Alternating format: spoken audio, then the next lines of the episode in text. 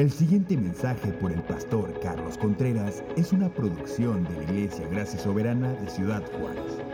Para más información, visítanos en www.graciasoberana.org. Estamos en esta serie, las verdades que transformaron el mundo, las cinco solas. Y este es nuestro segundo mensaje que vamos a ver el día de hoy, sola gracia sola gracia. ¿Qué significa esta, esta verdad? Los reformadores buscaron recuperar el concepto de la gracia y de la salvación solo por gracia. Y es una de las verdades más importantes, creo que fue la, básicamente fue la primera que ellos lograron entender por medio de, de, de Martín Lutero. Martín Lutero empezó a estudiar la escritura, empezó a, sentirse este, afectado por lo que veía dentro de la iglesia. Y entonces él se propuso el 31 de octubre de 1517, él fue a la catedral de la ciudad donde él vivía, en Wittenberg, Alemania, y clavó un, pues no sé, como un póster, ¿verdad? Un papel un pliego este, donde plasmaba 95 tesis que él llamaba a la iglesia a debatir. Esta era un llamado, una invitación a, a vamos a hablar de estas cosas. Y una de las cosas principales que él estaba pidiendo en diferentes tesis era en base a lo que él había visto que él había visto que, estaba sucediendo con esta, con la venta de las, de las ¿cómo se llaman? Las indulgencias, iba a decir dispensaciones, pero las indulgencias que, estaba promoviendo un, un, pues un clérigo ahí, se llamaba Tetzel, este, él veía eso y decía, no puede ser posible que la salvación se pueda adquirir con, con una ofrenda monetaria.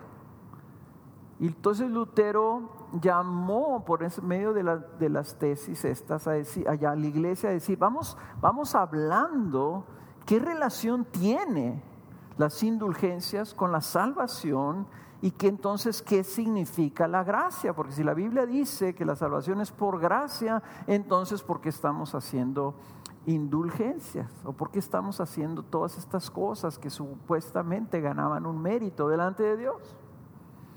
Y eso es lo que vamos a ver nosotros. Yo creo que es bien importante que nosotros entendamos qué significa la gracia. ¿Por qué esta verdad es tan fundamental para la, para la doctrina cristiana? ¿Qué es la gracia? Y yo creo que, que muchas personas tienen confusión, hablamos de la gracia, pero pero yo creo que muchas personas ni siquiera entienden de qué están hablando. El otro día me junté con unos líderes y les preguntaba, a ver, díganme ustedes cómo definirían la gracia. Y me empezaron a decir todo tipo de cosas. Y estuvimos hablando por dos horas para llegar más o menos a, que, a que todos entendieran qué dice la Biblia acerca de la gracia. Hay muchas cosas. La Biblia menciona la gracia este, de diferentes maneras. Por ejemplo, cuando Pablo le pide al Señor que le quite el aguijón en la carne, el Señor le dice, bástate mi gracia. ¿Qué, le está diciendo el Señor? ¿Qué significa? ¿Qué se refería? O cuando el Evangelio dice que la, la, plenitud de Jesucristo, que por la plenitud de Jesucristo hemos recibido gracia y gracia sobre gracia. ¿Qué, ¿Qué, es eso? ¿Cómo que por medio de Jesucristo hemos recibido gracia? O cuando Pablo, por ejemplo, en 1 Corintios 15 dice de que por, que por medio de la gracia o por la gracia de Dios es lo que Él es. Y que aunque Él se ha esforzado en su ministerio, no ha sido Él, sino la gracia de Dios en Él. Entonces, ¿de, de qué, qué, qué estamos hablando? ¿Qué estamos hablando cuando la Biblia dice que Esteban, el diácono, ¿verdad? decía que lleno de gracia y de poder, como, una descripción de su persona. Entonces, lo que vamos a hacer nosotros es que vamos a usar este pasaje en Efesios 2 para, para ver la importancia de la gracia y en su entendimiento fundamental ¿Ok? Entonces vamos a leerlo, vamos a leerlo desde el capítulo de 2, versículo 1 hasta el versículo 10. Y dice así en la Biblia de las Américas, y Él os dio vida a vosotros que estabais muertos en vuestros delitos y pecados, en los cuales anduvisteis en otro tiempo según la corriente de este mundo, conforme al príncipe de la potestad del aire, el espíritu que ahora opera en los hijos de desobediencia, entre los cuales también todos nosotros en otro tiempo vivíamos en las pasiones de nuestra carne, satisfaciendo los deseos de la carne y de la mente, y éramos por naturaleza hijos de ira, lo mismo que los demás. Pero Dios, que es rico en misericordia, por causa del gran amor con que nos amó, aun cuando estábamos muertos en nuestros delitos, nos dio vida juntamente con Cristo. Por gracia habéis sido salvados. Y con Él nos resucitó y con Él nos sentó en los lugares celestiales en Cristo Jesús a fin de poder mostrar en los siglos venideros las sobreabundantes riquezas de su gracia por su bondad para con nosotros en Cristo Jesús porque por gracia habéis sido salvados por medio de la fe. Y eso no de vosotros, sino que es don de Dios. O por obras, para que nadie se gloríe. Porque somos hechura suya, creados en Cristo Jesús para hacer buenas obras, las cuales Dios preparó de antemano para que anduviéramos en ellas. Los reformadores viendo esto, llegaron a la conclusión, la cual debemos nosotros también llegar, que la salvación es solamente por gracia. ¿Qué significa la gracia? Bueno, la gracia tiene, es una, es una, definición que yo aquí les he mencionado frecuentemente y, expresada en, dos, en dos aspectos. La gracia es la disposición favorable de Dios hacia el hombre pecador. La disposición favorable de Dios hacia el hombre pecador. Y el hombre pecador no merece ese favor de Dios. Lo que merece es todo lo contrario. Tanto todo el hombre, el mundo como su iglesia, no merecemos el favor de Dios, pero la gracia significa que Dios da ese, esa, tiene una disposición favorable hacia el hombre pecador. Y eso se expresa, entonces, ese, esa disposición se expresa en una operación activa en la vida del creyente y de su iglesia. En otras palabras, Dios tiene una disposición favorable y entonces opera esa disposición o entrega ese favor de Dios, lo hace activo, lo hace real, lo hace tangible en nuestras vidas. No nomás es una actitud que tiene Dios, sino es una actitud expresada y operando en la vida del creyente. Entonces, ¿cómo es que este pasaje nos muestra esto? Pues nos lo muestra en, en, estos, en estas dos secciones grandes, muy sencillas de identificar. Los primeros tres versículos hablan de la condición del hombre y luego los del 4 al 10 habla lo que Dios hace. Y al final del versículo 8, donde vuelve él, a, el apóstol Pablo a enfatizar este, esta tesis de él que por gracia habéis sido salvados. Entonces nos da las razones de por qué Dios lo está haciendo así. Vamos a ver entonces la primera parte, el versículo del 1 al 3 nos dice y nos muestra la condición del hombre. Y aquí para poder entender la gracia es necesario primero que entendamos la tragedia de la caída del hombre. Si no entendemos este contexto de la condición humana en su estado caído, nunca vamos a entender la gracia. La gracia ocurre, el otro día platicando con Abelardo me decía, date cuenta que si no hubiera habido la caída, no hubiera habido necesidad de gracia. La gracia solamente ocurre cuando tienes tú gente que no merece el favor de Dios. Entonces la, la, gracia ocurre precisamente porque el pecado entró a la creación en la caída. Entonces, ¿qué es este, esta, esta, la gracia de Dios no es un atributo eh, del carácter de Dios, como lo es su santidad, su justicia, su amor.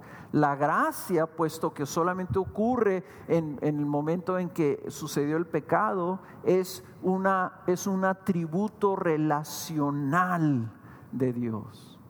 O sea, es la manera en que Dios se relaciona con los pecadores es la respuesta de Dios a esa trágica caída del hombre. ¿Y cuál es la consecuencia de que el hombre es pecador? Número uno, lo vemos en el versículo uno, estamos muertos en nuestros delitos y pecados. La condición del hombre en lo natural es un estado de muerte. El pecado, dice Romanos 5:12, entró al mundo por, el, por un hombre, ¿por cuál hombre? Por Adán. Y dice, y la muerte por el pecado. Así también la muerte se extendió a todos los hombres porque todos pecaron. En otras palabras, el hombre nace muerto. La maldición de Dios sobre los descendientes de Adán es evidente. La muerte entró a todos los hombres por medio del pecado. En otra, por eso dice Pablo en en el capítulo 5 de Romanos que la muerte reinó en el mundo. Entonces, el hombre natural vive bajo el reino de la muerte.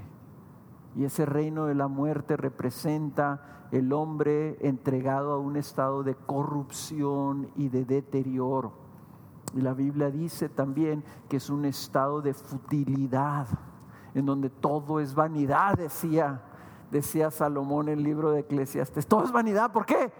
Porque todos nos morimos de todas formas, no puedes hacer nada que dure, que tenga un significado mayor. Todos terminamos en la tumba. Y tú puedes decir, mira nomás este atleta, qué tremendo, qué grande, qué logro. Va a envejecer y va a morir, igual que todos los demás. Y tú dices, mira nomás qué exitoso, mira todo el dinero que ha podido hacer, el hombre más rico de toda la tierra, se va a morir. Ese estado de la condición del hombre, donde reina la muerte en el hombre, es nuestro estado en lo natural, como nacemos en nuestra carne. La segunda condición que vemos aquí dice, dice que estábamos muertos en nuestros delitos y pecados, dice, en los cuales anduvisteis en otro tiempo. ¿En qué anduvimos? En nuestros delitos y en nuestros pecados anduvimos en otro tiempo, según la corriente de este mundo, conforme al príncipe de la potestad del aire, el espíritu que ahora opera en los hijos de desobediencia. Éramos, estábamos muertos en nuestros delitos y pecados porque andábamos en esos delitos y pecados siguiendo el príncipe de la potestad del aire, ¿quién es? El enemigo, Satanás, el diablo. Es el espíritu que opera en, todos los hijos de rebelión, de desobediencia en el mundo. El mundo, si tú lo ves, el mundo no está buscando a Dios, dice Romanos 3. El mundo no quiere de Dios. El mundo no está buscando obedecer a Dios. Está siguiendo voces que le dicen, revélate contra Dios. No hagas, no hagas lo que Dios dice, haz lo que tú quieres hacer. Realízate. ¿Cómo? Pues busca dentro de ti qué es lo que tú quieres. Olvídate que existe un Dios, olvídate que hubo un creador. Esa es la corriente de este mundo. Y dice, así andábamos todos igual que los demás. Pero no solamente eso, dice, entre los cuales también nosotros en otro tiempo vivíamos en las pasiones de nuestra carne, satisfaciendo los deseos de la carne y de la mente. En otras palabras, la corriente de este mundo, la corriente que está guiada por el enemigo de Dios, es a desobedecer a Dios y es por medio de que tú obedezcas qué? tus deseos, los deseos de tu mente, los deseos de tu carne. ¿Por qué? Porque es que el, el diablo no necesita que lo obedezcas a él. El diablo nomás necesita que te obedezcas tú, a ti mismo. Tus deseos de tu carne y de tu mente. ¿Por qué? Porque somos carne caída. Y lo natural que va a salir de nosotros es el pecado. Eso es lo que va a surgir de nosotros. La rebelión natural. Lo que nosotros deseamos no es lo que Dios desea. Nosotros deseamos todo lo contrario. Muchos de ustedes esta mañana que se tenían que levantar para venir a adorar a su rey, a su Señor, al que dio su vida por ustedes, decían, no deseo levantarme, no deseo ir a adorar a Dios. Y algunos hasta dijeron, me da flojera ir a la iglesia. Y tal vez tenían una señora, una esposa que les dije, ándele, ¿cómo no? Y le dieron un codazo ahí, o le jalaron las cobijas, o echaron una cubeta de alguna cosa sucedió.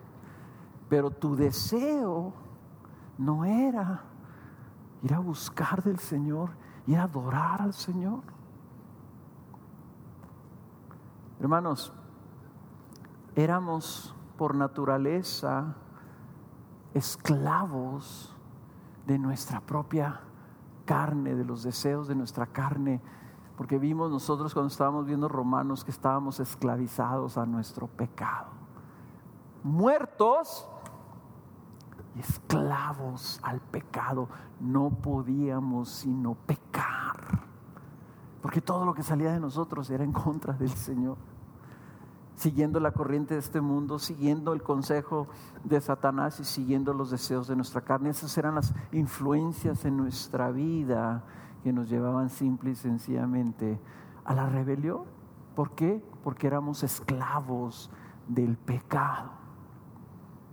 Y número tres, y como consecuencia de todo eso es que esperando el Espíritu en los hijos de desobediencia éramos por naturaleza hijos de ira, lo mismo que los demás.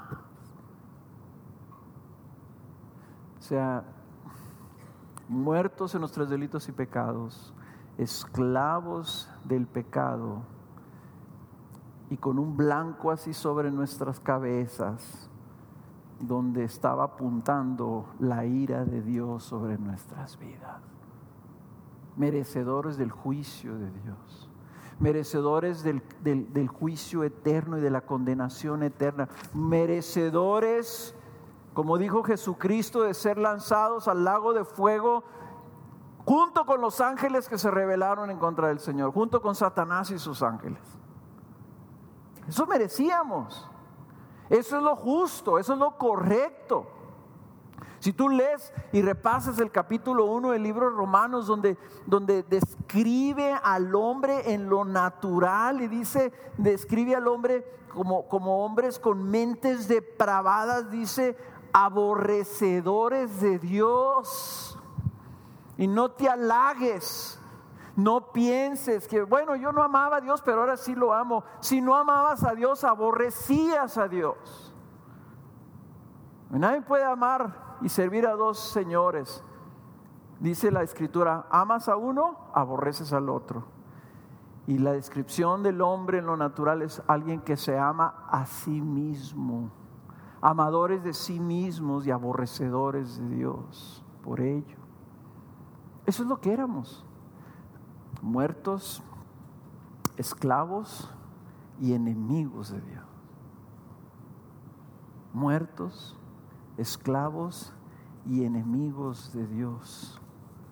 Y el Evangelio entonces, hermanos, empieza y me encanta decirle y preguntarle a la gente cuál es la palabra, con una palabra que tú puedas describir el Evangelio qué sería. Y unos me dicen amor, y otros me dicen eh, la cruz. Y yo les digo, no, el Evangelio empieza con un pero. Aquí, en versículo 4, desde hace casi 40 años, que, que pude ver esto, qué hermoso se me hizo el pero de Dios. Pero Dios,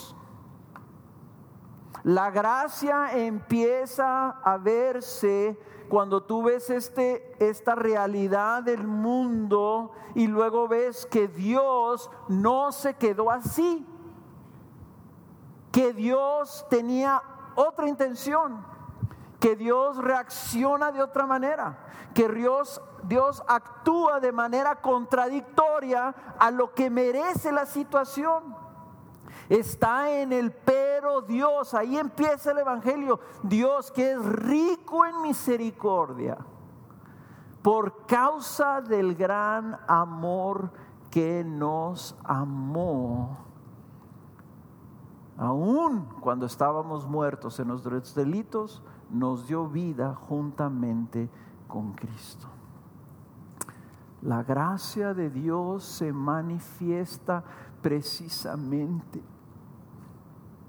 en que Dios nos amó siendo que merecíamos su ira. La gracia de Dios se manifiesta siendo que merecedores de su juicio y de su ira, Él expresa misericordia y tiene misericordia por nosotros.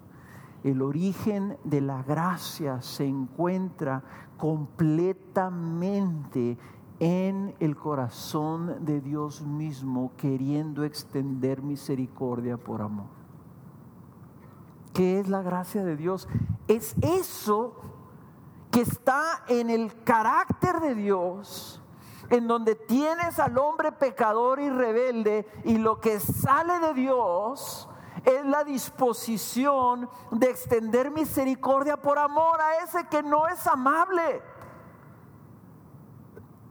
¿Qué es la gracia? Es Dios amando a su enemigo muerto, al rebelde esclavo del pecado, al que no puede ni quiere hacer nada en búsqueda de Dios para agradar a Dios.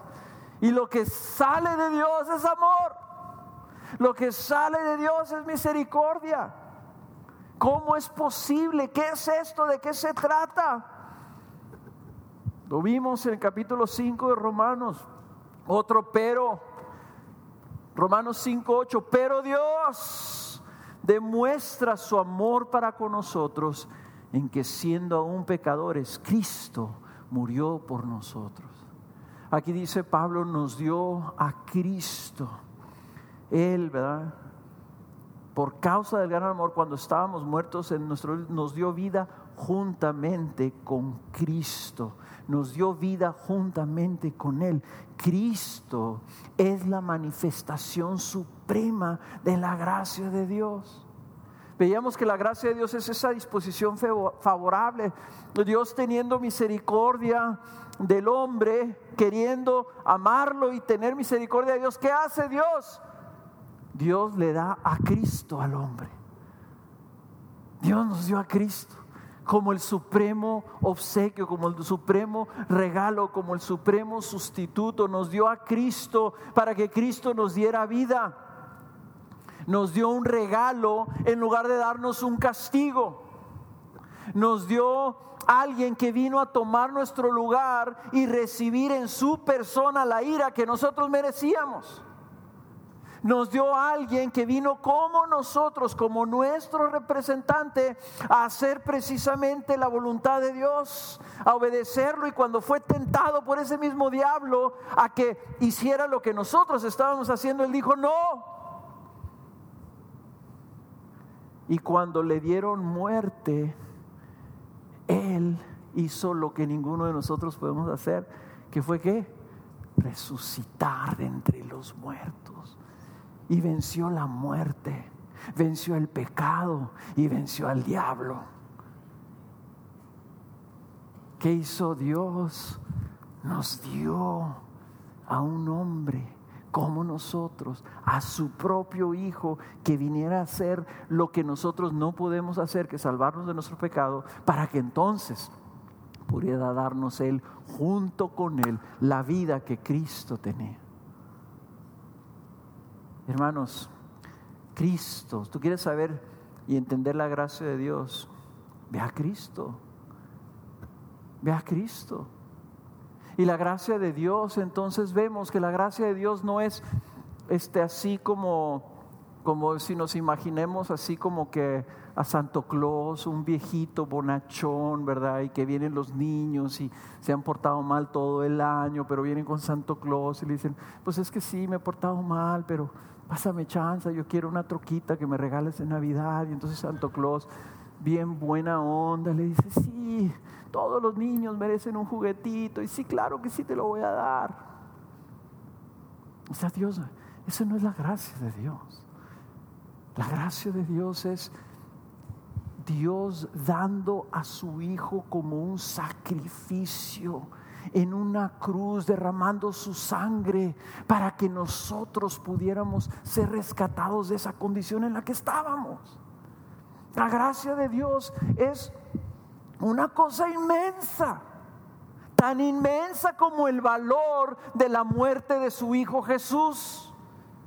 La gracia de Dios es algo costosísimo, es, por eso habla de las riquezas de la gracia, la grandeza de la gracia, la gloria de la gracia de Dios. Está en la persona de Jesucristo, en lo que vale la muerte de Cristo Jesús, lo que vale la muerte y su sufrimiento.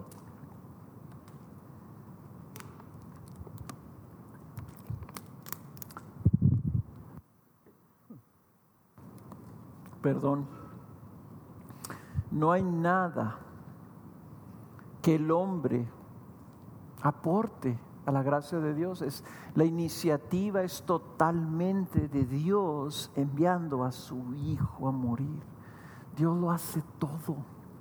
El hombre está nomás ahí parado en su condición de muerto, de esclavo y de enemigo de Dios. Y Dios toma la decisión, envía a su hijo a morir. Él viene, Él muere, Él resucita, Él sube al cielo, está intercediendo a la diestra del Padre como sumo sacerdote. Y el hombre lo único que hace es recibir el favor de Dios. Tener el favor de Dios. Aquí no está el hombre extendiéndose a, Dios, buscando misericordia de Dios. Es Dios quien se está extendiendo hacia el hombre, entregando a Cristo como el sacrificio necesario para que pueda entonces el hombre recibir misericordia.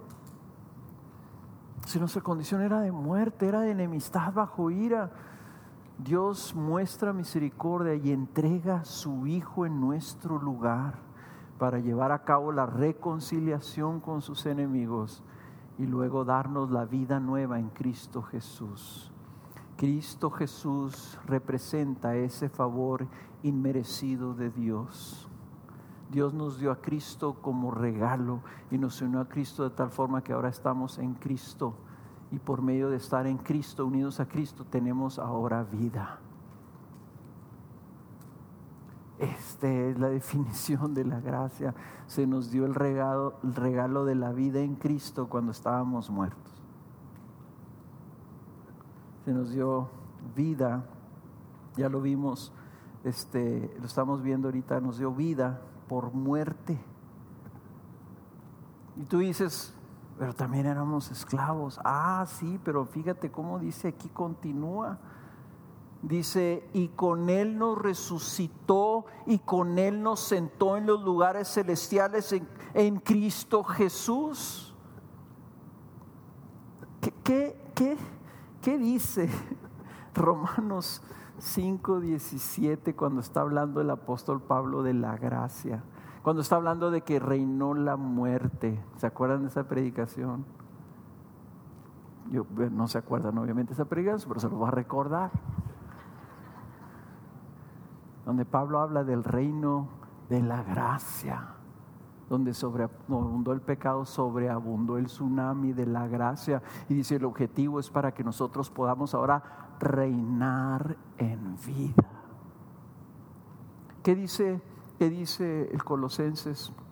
y Efesios, ¿en dónde estamos? Estamos sentados en los lugares celestiales. Allá está nuestra vida. ¿En dónde? En el trono de Dios. Dice que no sabes que tú vas a reinar en la eternidad. Donde éramos esclavos, ahora estamos reinando en vida. Lo contrario a ser esclavo es hacer rey o estar con el rey. Entonces ahora tenemos el reino de la gracia en nuestras vidas para que reinemos en vida en lugar de tener esclavitud. Y luego dice aquí que por causa del amor de Dios recibimos a Cristo Jesús en lugar de la ira de Dios, recibimos el amor de Dios. Todo lo que vimos en Romanos 5, 6, 7 y 8 es el amor de Dios. ¿Quién nos podrá separar del amor de Dios en Cristo Jesús? Nada, nadie. De la misma forma que nadie podrá separar a los enemigos de Dios de su ira, nadie nos puede separar nosotros del amor de Dios. Entonces ahí está el divino intercambio, ahí está el regalo grande, ahí está la gracia manifestada. Recibimos vida en lugar de muerte, reino en lugar de esclavitud, amor en lugar de ira. Entonces, hermanos, Pablo dice, por gracia habéis sido salvados. El fundamento, la razón de nuestra salvación. ¿Por qué somos salvos? Miren, fíjense cómo, cómo, cómo, también cómo operamos esta onda cuando uno es ignorante de la Biblia. Cuando el Señor me salva, hace casi 40 años, 39 años yo me preguntaba, ¿por qué me salvó el Señor? ¿Por qué me salvó? Yo volteaba a ver a, mi abuela, porque todos nos pensamos, pues es que probablemente tu abuelita está orando por ti. mi abuela paterna había fallecido hacía muchos años, yo realmente nunca la conocí. Mi abuela materna era tea y odiaba la iglesia. Gracias a Dios que creo que el Señor tuvo misericordia de ella justo un día antes de morir, después de tanto insistirle que se entregara a Cristo y que, y que, que, que, respondiera al Señor, perdonar a sus enemigos. Yo decía, pues no puede ser por mi, mi, abuela, mis padres. O sea, ¿por qué yo buscaba una razón? Quería una razón de por qué Dios me salvó. Aquí está la razón. Aquí está por gracia habéis sido salvados. Y si tú conoces a Cristo y estás en este lugar y me estás escuchando, si tú me estás escuchando ahorita y tú tienes a Cristo Jesús y, eres salvo del aire de Dios, nomás hay una razón por la que eres. Porque Dios mostró gracia y favor a tu vida porque Él quiso. Dice Efesios, por el beneplácito de su voluntad. Porque quiso extendértela a ti y te escogió desde antes de la fundación del mundo y dijo, yo a esta persona la voy a salvar porque quiero salvarla. No porque lo merece, no porque alguien me convenció, no porque alguien estuvo ahí moviéndome el brazo, ándale, ándale, ten misericordia de mi esposo, ten misericordia de mis hijos, misericordia, sino porque yo quiero. ¿Por qué? Porque soy un Dios de gracia. Y entonces doy a mi Hijo Jesús, que viene a traer gracia sobre gracia. Gracia por gracia. Hermanos, no busques más fundamento de nuestra fe y más razón que nuestra fe, que, que esa es eh, la gracia de Dios. La gracia de Dios es lo que lo origina todo. La gracia de Dios es de donde nace el propósito de Dios de la redención del hombre hasta la gloria. La gracia de Dios es lo que, lo que produjo todo. ¿Por qué tenemos la escritura? Ahí tienes una Biblia en tu mano. ¿Por qué la tienes? Por la gracia de Dios que quiso revelarte su propósito escrito. Porque es que hay una iglesia. Por la gracia de Dios hay una iglesia donde tú puedes convivir en una comunidad con otros hermanos. ¿Por qué hubo reforma? Por la gracia de Dios. Porque viendo que la iglesia se estaba desviando, se había desviado, dijo, voy a levantar un hombre ahí medio, medio un toro, ¿verdad? Que no se va a echar para atrás hasta el terco. Y, y se reformó. Y se corrigió el camino para que nosotros ahora recibiéramos una herencia. Si tenemos este entendimiento, hermanos, si tú estás oyendo una predicación que habla de la gracia de Dios, es por la gracia de Dios. Si tenemos oportunidad de servir y de ayudar a nuestro prójimo, ¿por qué es? Por la gracia de Dios. si tenemos una familia y hijos que podemos compartirles el Evangelio es por la gracia de Dios para esos hijos. Todo es por gracia. Y si tú perseveras en la fe, y si tú tienes frutos en tu, en tu vida, porque has servido a Cristo, porque amas a Cristo, es porque la gracia de Dios está operando en tu vida, dándote todo eso que te está entonces llevando a servir al Señor para que recibas en la gloria más gracia. Por eso es que cantamos y cantamos y repetimos la gracia. ¿Por qué? Porque Dios dice, dice en el versículo 7, que su propósito en todas estas cosas era poder mostrar en los siglos venideros, por toda la eternidad, las sobreabundantes riquezas de su gracia, súper sobreabundante. ¿Qué? Riqueza, no pobreza, no escasez, riqueza de su gracia por la bondad para con nosotros, su bondad postrada para con nosotros. ¿En dónde? En Cristo Jesús. En Cristo Jesús, hermanos, nuestro tesoro es Cristo. Si tú dudas de la gracia de Dios, si tú piensas que tienes que ganar la gracia de Dios, el favor de Dios en tu vida, voltea a ver a Cristo.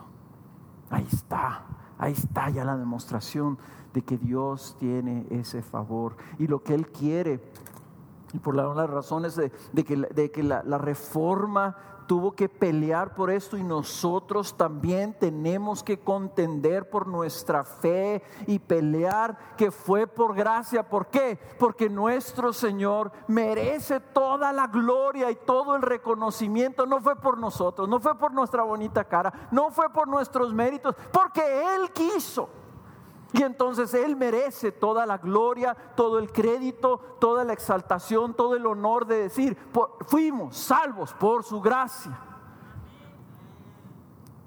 Entonces, por eso la importancia de sola gracia para la reforma. ¿Por qué? Porque si no, no, entendemos la gracia, no le vamos a estar dando a Dios la adoración y el agradecimiento que merece, la gloria que Él merece por esto. Entonces no nomás es un entendimiento doctrinal. Esto no es nomás que doctrinalmente nosotros creemos en la gracia de Dios, una gracia soberana de Dios, una disposición de Él de salvar a la gente. No es porque somos, nosotros no somos católicos que tienen una definición de la gracia un poco diferente a la nuestra. ¿Saben por qué es importante que nosotros digamos es que es por gracia, hermanos? Porque entonces es solamente por, por, por, la disposición favorable de Dios hacia nosotros, solamente por su iniciativa, solamente por su obra, todo lo hizo Él. Y nosotros estamos aquí simplemente recibiéndolo. Entonces no hay en nosotros ningún mérito, ningún crédito, ninguna alabanza, nada que nos acreditemos a nosotros. Si tú te sientes muy bien porque tú eres cristiano y no eres un pecador que andas allá afuera asesinando gente, tú dices, no, yo sí soy bueno. Ten cuidado que te estés acreditando algo que tú no hiciste, porque fuera de la gracia de Dios, allá andaríamos. ¿Me explico? Para la reforma este es el uno, este es el punto principal. Primero que nada, que, que la salvación es una acción de Dios. Es una acción de Dios que nosotros recibimos, dice el versículo 8 porque por gracia habéis sido salvados. Qué curioso que Pablo lo repite dos veces, no cree que será porque quiere que entendamos que por gracia hemos sido salvados. Por gracia habéis sido salvados, lo afirma ahora y dice, por medio de la fe. Por medio de la fe.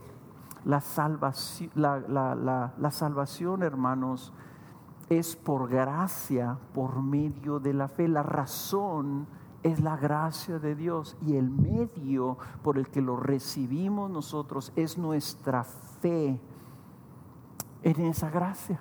La, es nuestro recibirlo. Miren, Spurgeon definía la gracia, definía la fe, perdón, como esto. La fe es que tú alguien te ofrece algo y tú extiendes tu mano para recibirlo. ¿Quieres un dulce? ¿Quieres un dulce y alguien te lo ofrece así en la mano y tú dices, sí, sí quiero y lo extiendes? ¿Cuál es tu mérito? Ninguno. Tú nomás estás recibiendo en una confianza de que lo que se están ofreciendo, tú estás dispuesto a recibirlo. Por eso es que el llamado era creer en la obra de Jesús, creer en Jesús, creer que Jesús se te dio y tú dices, yo quiero, yo lo quiero, dámelo a mí. Dios, yo aquí estoy, yo, yo, hey. Como cuando andan repartiendo boletos gratis, ¿verdad? Para el festival o para lo que sea, ¿verdad? Tú dices, hey, acá. Y están los de atrás ahí que no, no tocan, empiezan a gritar y a levantar las manos, aviéntame uno. Esa es la fe. Esa es la fe, la fe que tú dices, yo quiero a Jesús.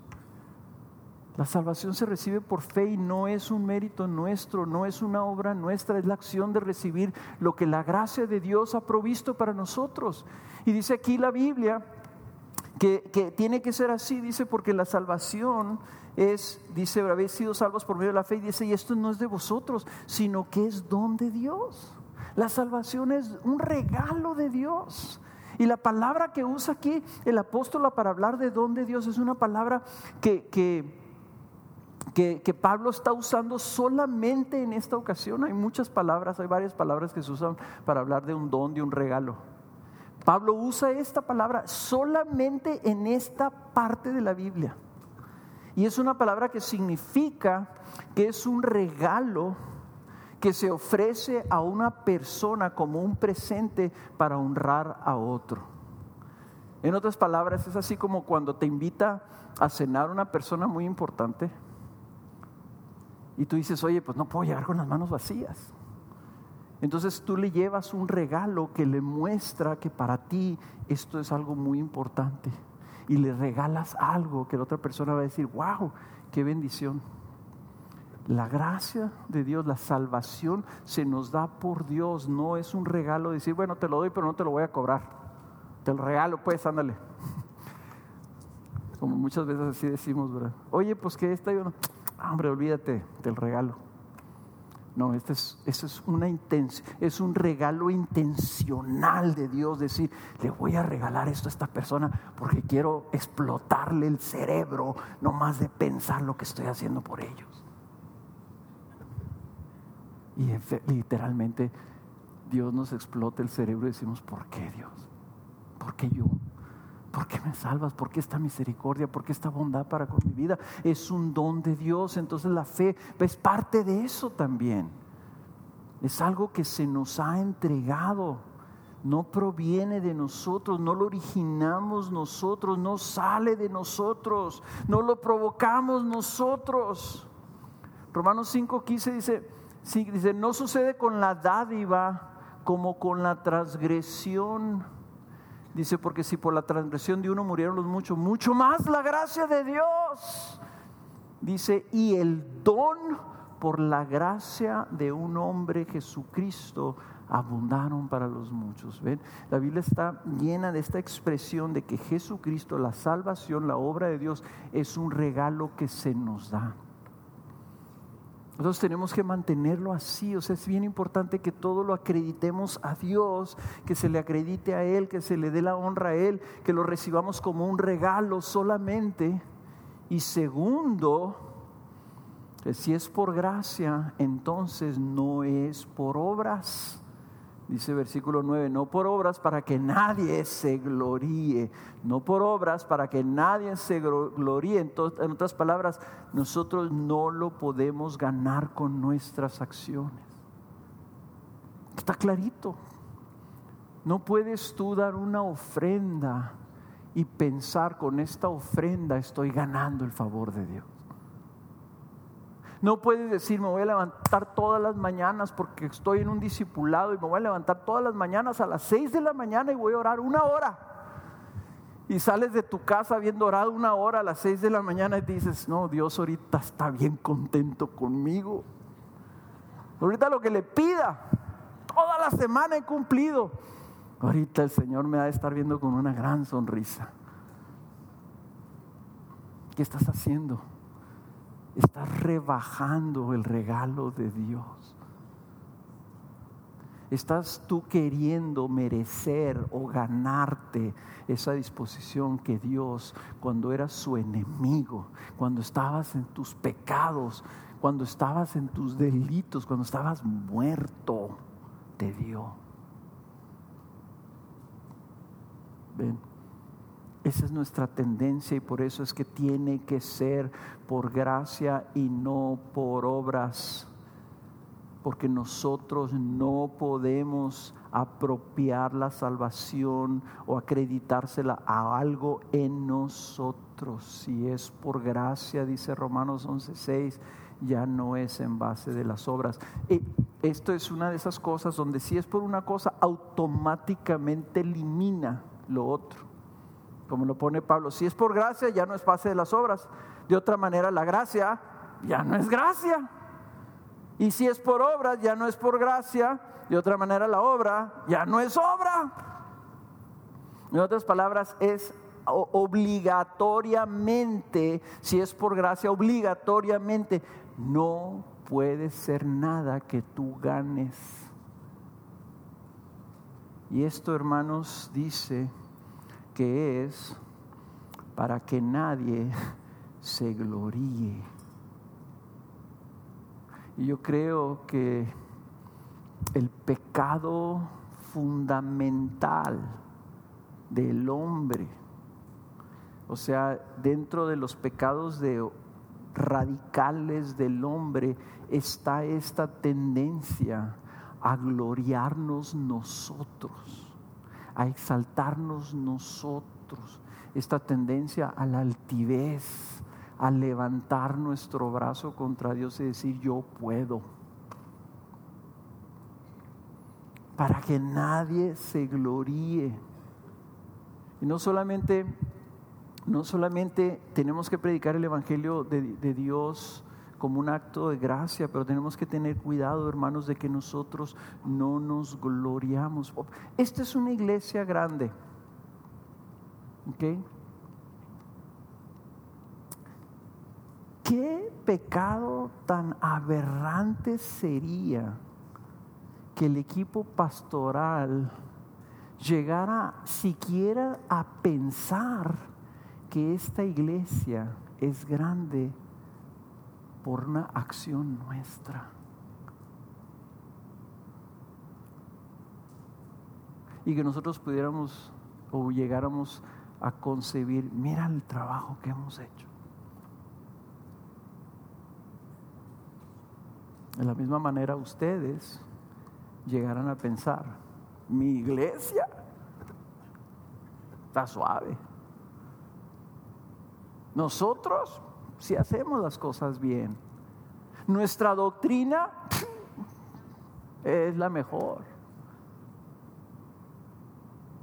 Estás gloriándote de algo que Dios hizo. Y todos tenemos esa tendencia. Y tenemos que tener mucho cuidado.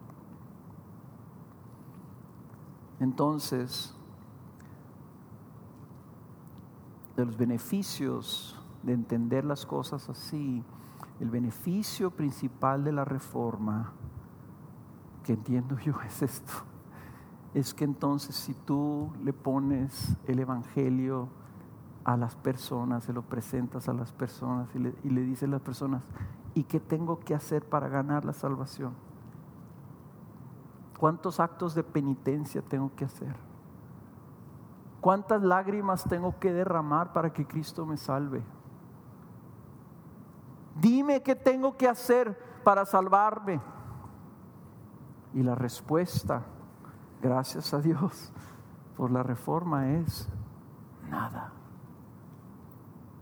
es gratuito. El Evangelio es gratuito para todos. Porque no lo puedes merecer, pero se te da como un regalo. Y entonces, hermanos, nosotros estamos predicando aquí un Evangelio gratis para el pecador. Es buena noticia. No es como todas las otras religiones. ¿Quieres ir al cielo? Mira, aquí está la lista de todas las cosas que tienes que hacer. Vete a un monasterio, rápate la cabeza, abstente de toda cosa placentera y tal vez te vas a ganar la eternidad. No, aquí solamente es, ¿sabes qué necesitas? Necesitas a Cristo. Y Cristo se te ofrece gratis, como un regalo. Ven a Cristo y recibe a Cristo. Porque fue importante esto por, por eso, por eso. Porque no tenemos nosotros que ganar esto. Entonces, hermanos, Él quiere que se dé a conocer la gracia de Dios, su gracia, la riqueza, todo es por gracia. Yo quiero terminar entonces volviendo a, recordarles este pasaje en capítulo 8 en Romanos. Vayan a otra vez a Romanos 8. Porque así como se te dio Cristo gratis, se te da la herencia de Dios gratis y toda la vida de Cristo gratis. De tal forma que dice Romanos capítulo 8 versículo 31, entonces, ¿qué diremos a esto? Si Dios está por nosotros, que significa si Dios está a favor de nosotros, si Dios tiene gracia con nosotros, ¿quién estará contra nosotros? el que no eximió, el que no redujo, al que no le, limitó a su propio hijo nada que tuviera que ver con, con lo necesario para pagar nuestra redención, fue derramada su ira totalmente sobre él, sino que lo entregó por todos nosotros. ¿Cómo no nos concederá también con él todas las cosas? La gracia de Dios, hermanos, y quiero que se vayan con este pensamiento, si ya se mostró la gracia de Dios en Cristo Jesús para tu salvación, tú tienes la gracia de Dios para siempre. Eso es lo que está diciendo ahí. El día de hoy, el día de mañana, tú te puedes acercar a Dios y recibir gracia. Porque Dios ya mostró su favor para contigo al estar por ti ¿Quién puede estar en tu contra? No, pues que el gobierno, no, pues que la economía, no, pues que van a cancelar nafta y me voy a quedar sin trabajo, no, pues que estoy enfermo, no, pues que va a... ¿Quién puede estar en contra de ti si tienes el favor de Dios? La bondad de Dios hacia contigo, el shalom de Dios, la paz de Dios. Por eso ahora ya fueron a a, Romanos, vayan ahora a Hechos, a, digo a Hebreos. Vayan a Hebreos 4. Porque así quiero despedirlos con este pasaje que me encanta. Versículo 14, 4.14 de Hebreos. Este es uno de esos pasajes que tienes que tener así así no solamente subrayado, sino así señalado, así con un gran, una gran flecha que lo vea. Teniendo pues un gran sumo sacerdote. ¿Dónde está el, sumo sacerdote? Dice Romanos a la diestra de Dios intercediendo por nosotros. Lo acabamos de ver hace un par de semanas. Trascendió los cielos, subió a los cielos. Jesús, el Hijo de Dios. Retengamos nuestra fe, nuestra confianza Mantengámonos en esa confianza porque no tenemos un sumo sacerdote que no pueda compadecerse de nuestras flaquezas, sino uno que ha sido tentado en todo como nosotros, pero sin pecado. El intercesor se compadece, pero fíjense bien cómo termina el versículo 16. Por tanto, Conclusión, acerquémonos con confianza, con fe al trono de la gracia. ¿Por dónde está nuestro Dios? Está en su trono. ¿Y cómo es ese trono? Es un trono de la gracia. Para que recibamos misericordia y hallemos gracia para la ayuda oportuna. Si ya recibimos gracia en Cristo, ¿cómo no nos conceda todas las demás cosas? ¿Y dónde vas a hallar esa gracia? En su trono. No tenemos porque no pedimos. A veces me quedo bien corto. Y a veces sí me siento porque los veo a ustedes y me veo a mí. Entonces digo, Señor, pues yo quiero pedirte que nos concedas poder ir y servir a alguien. Queremos poder, Señor, ser instrumentos tuyos. Ir a Morelos, ir a Oaxaca, ir a México y, poder saber que tú nos has dado algo para darles a ellos. Entonces, Señor, ¿nos puedes dar 100 mil pesos? ¿Por qué dije 100 mil pesos? ¿Por qué me veo así? Porque los veo a ustedes. Y digo, no, pues no les puedo pedir más porque depende de ellos. Claro que no. Y el Señor esta semana, o sea, no les digo que me da un coco, me da un bachón, Señor, porque, o sea, porque me ama y tengo su favor.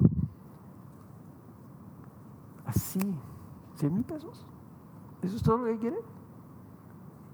¿Te acercas a mi trono de gracia para pedirme 100 mil pesos? Ahí está. Le digo, Señor, ¿podrías darnos entonces 200 mil pesos?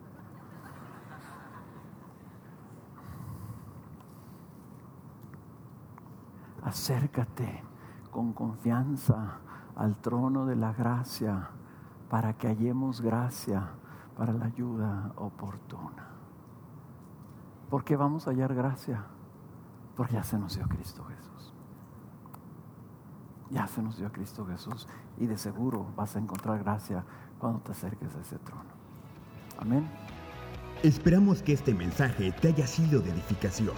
Puedes compartir este y otros recursos en www.graciasoberana.org. Si nos visitas en Ciudad Juárez, Chihuahua, te invitamos a nuestro servicio dominical a las 11 de la mañana. No olvides mantenerte en contacto por medio de nuestra página de Facebook.